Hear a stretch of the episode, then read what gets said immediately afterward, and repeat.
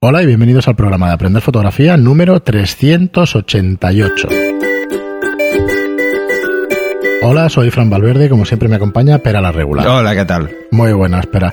Pues nada, un capítulo más, aquí el 388 ya. Eh, antes de que empecemos, recordaros aprenderfotografía.online, vuestros cursos de fotografía para que podáis aprender a vuestro ritmo todo lo relacionado pues con vuestro hobby o vuestra afición o vuestra profesión.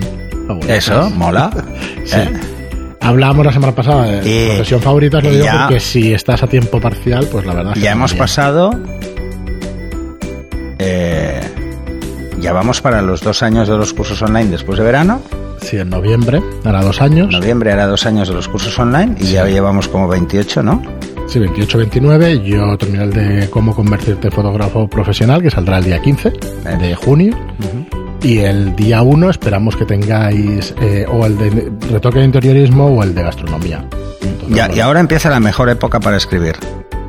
Y eso es lo que quería tratar un poco contigo. Espera, ¿cómo va? Lo iba a dejar para un poquito Pues más va adelante, haciendo, pues pero, mira, pero ahora empezará porque como empieza el calor y lo odio, me encerraré más en casa con el aire acondicionado, que entonces soy feliz. Vamos a hacer unas cuantas preguntas y después nos dices un poco qué capítulos llevas Vale. y, qué- y cuál es el planning y todo eso, ¿vale? Recordad de aprender fotografía barra libro, a fo- aprenderfotografía.online barra libro, para poderos apuntar en la lista de correo, ¿vale? Y que, bueno, que no os mandemos cosas a los que no queréis eh, que estéis informados, ¿vale? Ya hay bastante gente inscrita y eso, y eso, recordad que si queréis información sobre el libro, pues ahí vais apuntándoos y os llegará en cuanto tengamos algo más de información. Y hoy vamos con unas cuantas preguntas. Tenemos la primera de Chemari, que nos dice, hacía días que no nos escribía, y lo digo porque nos dice siempre, hola Zagales, la tradición manda. Exacto. Dice, para ir rápido y al, gan- y al grano, me gustaría añadir algo a lo que comentó Pera sobre la fotografía de viajes. Eh, perdonad, una cosa, es que acabo de venir del dentista y si notáis un poco, dentro No, se rato nota, un poco, vale, vale, pues, Lo notas tú. un poco raro al hablar, más de lo normal. pues, pues que más de lo eso. normal sería difícil porque yo ya soy más raro que tú. Así que A ver, que le da esto al los volumen. confunde eso, eso los confunde. Sí. Nuestro nivel de rareza confunde a la gente. Nos dice El podcast nos confunde. El otro día vi en YouTube una entrevista Ah. a- que hacía Iker, eh, Iker Morán de Fotolari a Tino Soriano sobre la fotografía de viaje. Y muchas de las recomendaciones que hacía son máximas que suelo seguir yo cuando hago viajes para fotografiar o documentar. Decía Tino que la fotografía de viaje tiene mucho de intelectualidad. Es decir, cuando viajamos a un lugar queremos fotografiarlo eh, y queremos fotografiarlo, es bueno empaparte con una buena lectura sobre el destino al que vas a ir. Bueno, eso ya lo comenté. Hmm. Y sobre todo que os organicéis por la hora de, de luz. Mm. Nos dice, no solo ver fotografías de lugares que vas a visitar y disparar, repitiendo lo mismo que han captado miles de personas, en algunos casos millones de personas anteriormente. A la Torre Eiffel la han retratado en blanco y negro, en sepia, por la noche, por el día, desde un punto cardinal y el opuesto, etc. Ya no hay más opciones. Así pues, soy de los que se prefieren sumergir en la cultura del lugar al que voy a fotografiar. ¿Ves? Es por eso, básico- perdona, eh, que te Sí, interrumpa. sí. Por eso decía yo que veáis fotos precisamente para no hacer esto, para no hacer lo mismo, para buscar vuestro punto no de vista. copias. Un segundito. Que seguimos. eh, dice así pues, soy de los que prefieren sumergirse en la cultura del lugar al que voy a fotografiar. Es básico para mí tener conocimiento de- de otras cosas que no sean los referentes visuales de ese lugar. Hablo de cómo vive la gente en esos lugares, de sus tradiciones, incluso a veces me empapo de la música autóctona. En definitiva, viajar para fotografiar, bajo mi punto de vista, es algo más que recoger el momento que certifica que hemos estado al frente, enfrente del Big Ben, por ejemplo. En resumidas cuentas, entre viajar para fotografiar y retratar el momento de tus vacaciones, hay, entre viajar para fotografiar y retratar el mundo. momento de tus vacaciones, hay muchas diferencias. Hay un mundo, hay un mundo. Sí. Pero a ver, aquí hay que diferenciar dos tipos de fotógrafo de viajes. El que lo que hace es simplemente documentar su viaje y el que viaja por placer y además lleva una cámara, Mm. que son dos cosas diferentes. Claro. ¿Vale? Eh, el que viaja por placer, porque le gusta viajar, porque le gusta conocer culturas diferentes, tiene ya de entrada, porque se lo ha estudiado, dónde va a ir, qué va a hacer, qué cosas quiere mirar, cómo es la cultura del país, cómo es su gastronomía y una serie de cosas importantes para viajar disfrutando del viaje, si además lleva una cámara, se va a impregnar de esa cultura. Sus fotos no van a ser como las que haga en su casa, o lo haga en su pueblo o en su ciudad. Eso es así. Eh, y eso es lo realmente importante. Luego está el fotógrafo de viajes, o sea, el que ya sale a buscar unas imágenes porque se las piden en agencias y una serie de cosas, que es otro tema. Esas son las que vemos miles, todas muy parecidas, pero es que su trabajo es hacerlas para alguien. Eh, sí, sí, seguramente se han hecho miles de fotos de la Tour Eiffel, pero a mí me apetece hacer eh, una foto desde el suelo, justo debajo. Me apetece, seguro que la han hecho mil veces pero dejando la cámara en el suelo, que se vea con un 17, por ejemplo, descentrable. Sí, hay que buscar la originalidad, no sé, por lo menos. cosas así. Otra opción, pues es lo de la foto de Martin, de Martin Parr de hace unos cuantos programas de la Torre de Pisa. Pues Sí. también es más original. Bueno, sale la gente que intenta eh, pues agarrar la Torre de Pisa y eso. Sí, Bueno, sí, sí, sí. Además, lo hecho divertido foto, ¿no? es Pero precisamente hacer foto a la gente que se está haciendo Sí. fotos, ¿eh? Entonces él pues coge como a 20 personas. Todos haciendo lo mismo. Y todos haciendo lo mismo en distintos planos y tal. Y dices, hostia, qué Es tío. muy divertido. Pero, pero sí, sí, tiene su gracia. Eh, entonces acaba diciéndonos, eh, en resumidas cuentas. O, por ejemplo, en, en- yo lo he visto en, en Italia, creo que hace muchos años hice una foto. eh, claro, hace muchos años, porque hoy en día probablemente ni los niños conozcan esa película de Disney, que es La Dama y el Vagabundo, que es la escena del espagueti. No sé por qué a la gente le da, cuando se va de viaje romántico, a hacer la escena del espagueti de La Dama y el Vagabundo, que comen el mismo Ah, extremo vale, sí. del espagueti hasta que se dan un beso. Sí. pues estas chorradas. O gente tirando monedas, o gente tirando monedas directamente a la Fontana de Trevi. Hmm. Quizás es más divertido eso. Yo tengo una foto tirando monedas a la Fontana de Trevi cuando tenía 18 años. Claro.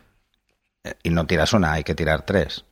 O sea, esto ya está Yo bien montado para recaudar sí. más pasta. Sí, porque cada una tiene un significado. Al final la recogen, macho. Sí, la recogen. Bueno, claro, si no, no cabría. Hombre, y además ahora No lo tienen cabría. perfecto, porque como todos son euros, la mayor parte, ¿eh? No hay que cambiar No nada. hay que hacer cambios. O sea que sacan fortunas de ahí. Entonces nos acaba diciendo, en resumidas cuentas, entre viajar para fotografiar y retratar el momento de tus vacaciones hay muchas diferencias. Y aunque en las primeras es posible que no salgas tú, siempre habla- habrá un poquito de ti en esas capturas. Otra cosa importante, id solos. Dejad al novio en casa o al padre y la madre en la suya. Sí. Es mucho mejor. Bueno, a no ser que le apasione la fotografía. Entonces vas a esperar tú tanto como te esperan a ti. Porque lo que tú quieres hacer fotos, Pues la la otra persona no, y al revés. Que eso es quizá mejor, incluso. Dices, Porque le puedes hacer fotos mientras hace fotos. ¿Sabes? O sea, es un doble juego. Bueno, ojalá, a ver, compartir una afición con la pareja, pues es ideal. Lo que pasa es que, es eh, la fotografía es tan amplia que no todo el mundo le gusta lo mismo. Y es fácil Sí, que yo, claro. por ejemplo, cuando voy de viaje eh, y cuando he ido con personas que les gusta la fotografía más de paisaje, por ejemplo, se Claro. toman mucho tiempo Claro. para hacer una foto y yo no. Yo no. Claro. Eh, porque no me apasiona ese tipo de fotografía. Y la fotografía de viajes que yo tengo, pues sinceramente, son detalles. A veces me pregunto. Tengo una foto que para mí me encanta, que además la tengo ampliada, que solo medio arco del Coliseo. Y la gente me pregunta, ¿dónde es esto? Y digo, el Coliseo. Porque nadie la reconoce. Claro, pero, joder, bueno, Pero además es un sitio muy concreto, muy específico, porque hay una marca muy concreta y que es evidente que de dónde es, pero la gente si no la ha visto es muy difícil. Eh, Y la última vez me fastidió, porque estaban haciendo las- la, la estación de metro Mm. y el ángulo bueno para hacer fotos, que es de la vía de los foros imperiales, Mm. Eh, estaba todo con, bueno, tapado. Y- me fastidió muchísimo porque yo iba a Roma pensando en una foto que quería repetir con mejor cámara y tal, y en digital, porque la había hecho hace muchos años en químico, y me quedé con las ganas. De hecho, yo creo que fui a París en el 2002, antes incluso de que, me- de que empezar con la fotografía un poco en serio y tal. Y la foto que dices de la Torre Eiffel desde abajo, la hice, pero estaba todo con las redes aquellas verdes Ah, y tal, porque sí. la estaban... la No, estaban es que las redes esas están muchas, muchas veces. Claro. Yo no sé muy bien por qué es, pero dices, joder. No, porque la gente tira cosas. Claro. Y Vale, que a la gente se le caen cosas y Sí, que sí, la gente tira alguien- cosas. Y entonces imagínate que pasar, se, se le cae a alguien un mechero desde arriba. Claro, ya Y le cae a alguien en la no, me- cabeza. no me acordaba, supongo que lo sabría que es para eso. Pero Además son redes muy tupidas. Es por si a la gente le cae cosas. ¿Y le haces abajo o, o tienes un control de Photoshop? No, es que tú imagínate, o sea, es que como le pegue a alguien en la cabeza algo caído desde ahí arriba, Sí, sí, sí. lo- si tienen un matas- follón. Eh, acaba diciéndonos, espero que nos haya hecho muy largo mi mensaje y gracias. Un No, saludo, máquinas. Sois unos panteras, cracks absolutos del podcasting patrio. Muchas gracias, ¿Cómo, Chemari. cómo? ¿Lo último? Me ha hecho muchas gracias. Dice, sois unos panteras. Panteras. Sí, cracks absolutos del podcasting patrio. Somos los White Eso, Panthers. sí, eso hasta que nos ves en YouTube. Entonces luego se lleva el shock y entonces cambia. Bueno, cosa. ya vendremos un día de negro felino los dos. Y... Sí, felinos sobre todo. bueno, a ver, hay, hay felinos cebaos, ¿eh? El felino doméstico, Sí. ¿eh? como el gato de mi hija, ¿no? Que está el pobre rollizo. Este no cabe. No cabe. El otro día se quedó enganchado entrando a la puerta.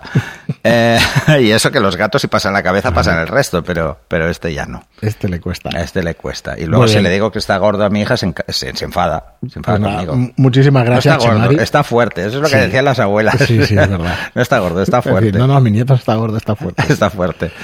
Eh, seguimos con Fernando. Ay, por cierto, espera, que eh, la verdad es que voy a intentar, a ver si diciéndolo aquí, pues también me creo la necesidad y la obligación, digamos. Hostia, estaría muy bien traer a Tino Soriano y gente Ah, así encantado, que, sí. sí, que, que nos pudiera aportar pues, Además- toda una vida de. Además, por lo que yo De- he leído sobre él, no Mm. lo conozco en persona, pero por lo que he leído de él y por las entrevistas que he visto y tal, eh, fotográficamente nos parecemos más bien poco. Poco. Porque no hacemos lo mismo, porque Mm. No. tenemos visiones muy diferentes de la fotografía, incluso de la técnica. Mm. Eh, él, él busca la foto resolutiva, yo la foto técnica. Bueno, es diferente. Pero también hace- es que trabajamos en áreas muy diferentes. Entonces, Sí, sí, pero es que es todo eso monstruo. aporta un montón. Es un monstruo. de Y comunicador, es un comunicador brutal. Mm. Pues Tino, si nos escuchas, No, no, estás absolutamente si- si invitado. puedo contactarle y eso, y la verdad es que estaría muy bien traer Sí, sí, al, algún monstruo bien. de la fotografía como él. Muy bien, seguimos con Fernando que nos dice, hola Fran y Pera, muchas gracias por los consejos. Hombre, Y ya así. puestos, pásale también uno a Leibovich, aunque solo sea por verla más cerca O sea, que la última vez que la vi. Lo veo un poco más difícil. ¿No? bueno, Bueno, tú intenta. nos, nos buscaremos algún traductor o traductora y, y sin problema. Te diría otros, no pero el problema es que no pueden venir. Seguro. Porque no están ya. no entre están ya entre nosotros, pero si no me habría encantado conocerlos. Sí. Eh, pues Fernando nos dice que muchas gracias por los consejos de precisamente fotografía de, de viaje. Eh, nada, gracias a ti por escucharnos. Y Amelia también nos dice encantada con el post. Me han dado, me ha dado muchas ideas, gracias, de fotografía de viaje. Y mm, José María nos dice, y esto lo quería decir porque yo también estoy muy de acuerdo con él, dice, después de dar dos vueltas a todos los podcasts, este para mí es de los dos o tres mejores. Enhorabuena y ¿Cuál? gracias. Es el de cómo medir una escena en fotografía. Quedó, pera, de maravilla, ¿eh? Para mí, hostias, ¿sabes? Bueno, es básicamente lo que hablamos en el maravilla. curso de exposición. O sea, hace 200 programas de él, ¿eh? El 179, pero es que quedó, pero bien, bien. Bueno, supongo que, que la gente, sobre todo al principio, valora mucho este tipo de, de, de podcast porque le ayudan a entender algo que parece muy esotérico, que es esto de la medición. Es uno de estos que te abre un poco la mente. Pero luego, por ejemplo, en el curso práctico, Hmm. que ahora la gente me dice, sí, sí, sí, la foto es F8250. ¿Sabes? Y dices, vale, vale, bueno, este has visto el curso.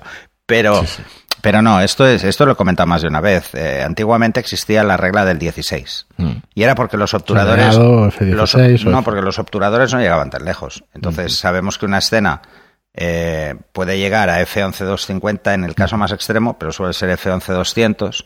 Ya 125 F16. Exacto. Y cuando era 250 era 16125. Entonces es lo mismo hacer la del 8. Sí, sí, es lo mismo. Lo que pasa es que damos más obturación. Pero ¿por qué prefiero que la gente aprenda la del 8 y no la del 11 o la del 16 y se quede con ese concepto?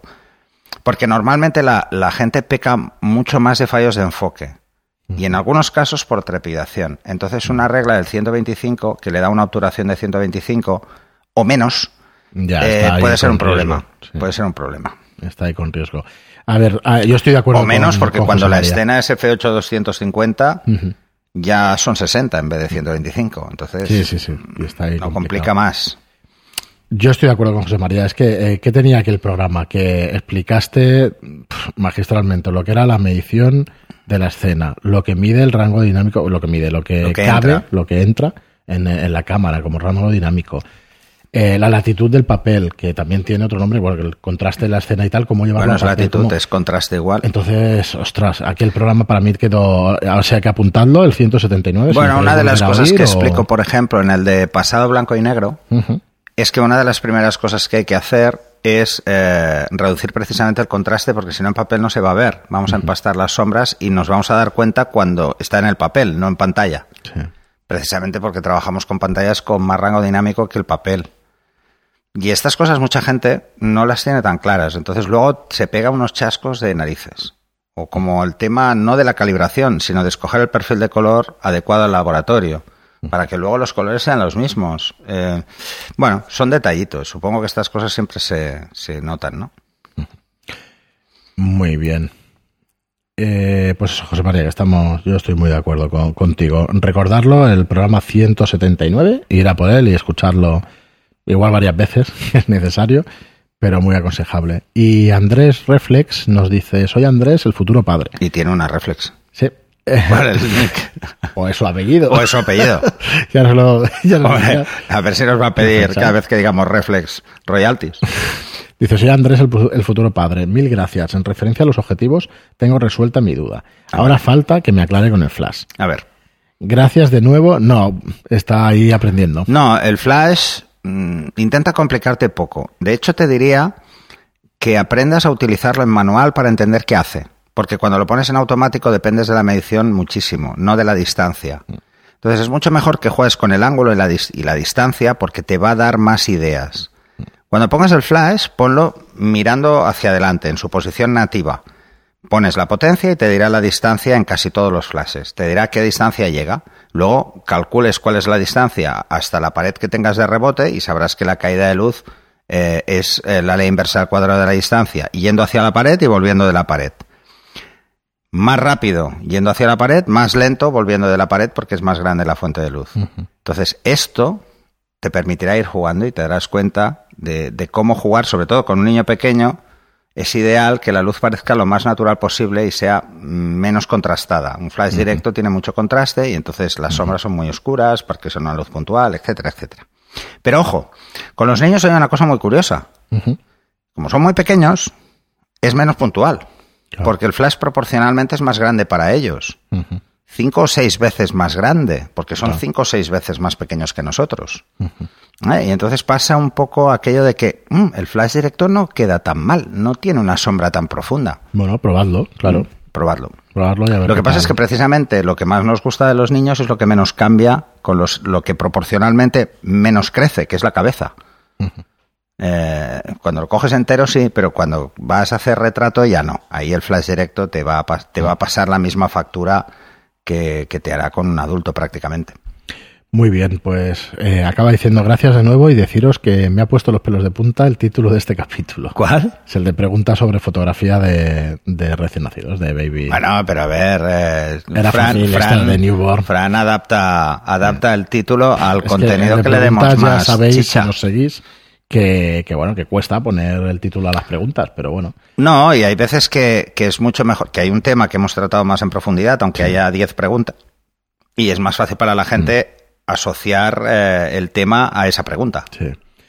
Nos mm, se despide de nosotros diciendo os tengo mucha estima, sois gigantes, grandes de corazón, joder, es que No. nos ponéis hasta rojos. Gigantes, sobre todo circularmente hablando. Un abrazo, os mandaré fotos. Eso esperamos, Andrés, que nos mandes fotos, claro que sí, y que las podamos comentar aquí y enseñar Además, a como, tu hijo o hija. como tienen mal la boca, hoy si comemos algo, comeré yo más. Muy bien, no, no sé si me toca comer hoy, ¿no? ¿Hoy no te toca? Me parece que no. Ah, vale, pues estoy. claro, es que es martes, los martes no, No comes. estoy, no, no. Como todos los días. Eso es lo que hace Pero- mi, eso es lo que hace mi padre. Le dices, eh, hoy no quieres, yo qué sé, ¿quieres unos huevos fritos? Y dice, no, hoy es martes. Es martes, no como huevos fritos. Coño. No, no, pero lo hace en broma. Ah, pero es para vale. no decirte, no, no me apetece, ¿sabes? Te suelta este rollo. Yo también suelto Es así. cosillas O- así. Sí, sí, es bastante así. Muy bien, eh, pues nada, espera, si quieres, eh, explícanos alguna cosilla de nada, dos, tres, cinco minutitos de, del libro y eso, que sepamos por dónde, por dónde va. Lo A que ver, te apetezca explicarla. Eh, el libro, cada vez tengo más temas. Entonces Sí, empieza claro. a ser un poco, O sea un, que- un poco enciclopédico. Tengo que hacer ya de editor y recortar ahí Sí, ras, tijeras. empieza a ser un poco enciclopédico. Por ejemplo, el otro día cuando estuvimos ah, hablando de, de hacer el curso de interiorismo que, ha hecho sí. Mauro, que además es fantástico, os lo recomiendo. Mauro es un gran tío y además lo explica muy bien. Eh, y le- es que lo conozco hace mucho ya. Y, y una de las cosas que me di cuenta, precisamente buscando información que podíamos aportar en un curso para pasársela a él o, o incluso para, para mm, unas clases que estoy haciendo sobre esto para, para un alumno, me di cuenta de que sobre los descentrables no hay prácticamente nada. O sea, muy te dicen lo que hacen, pero no te dicen cómo ni las posibilidades. Entonces hay más información en las especificaciones técnicas del fabricante que, en- que otras cosas. Entonces he decidido, Mm, he decidido que mm, existirá un capítulo mm. dedicado a interiorismo y arquitectura y que utilizaremos descentrables en el libro.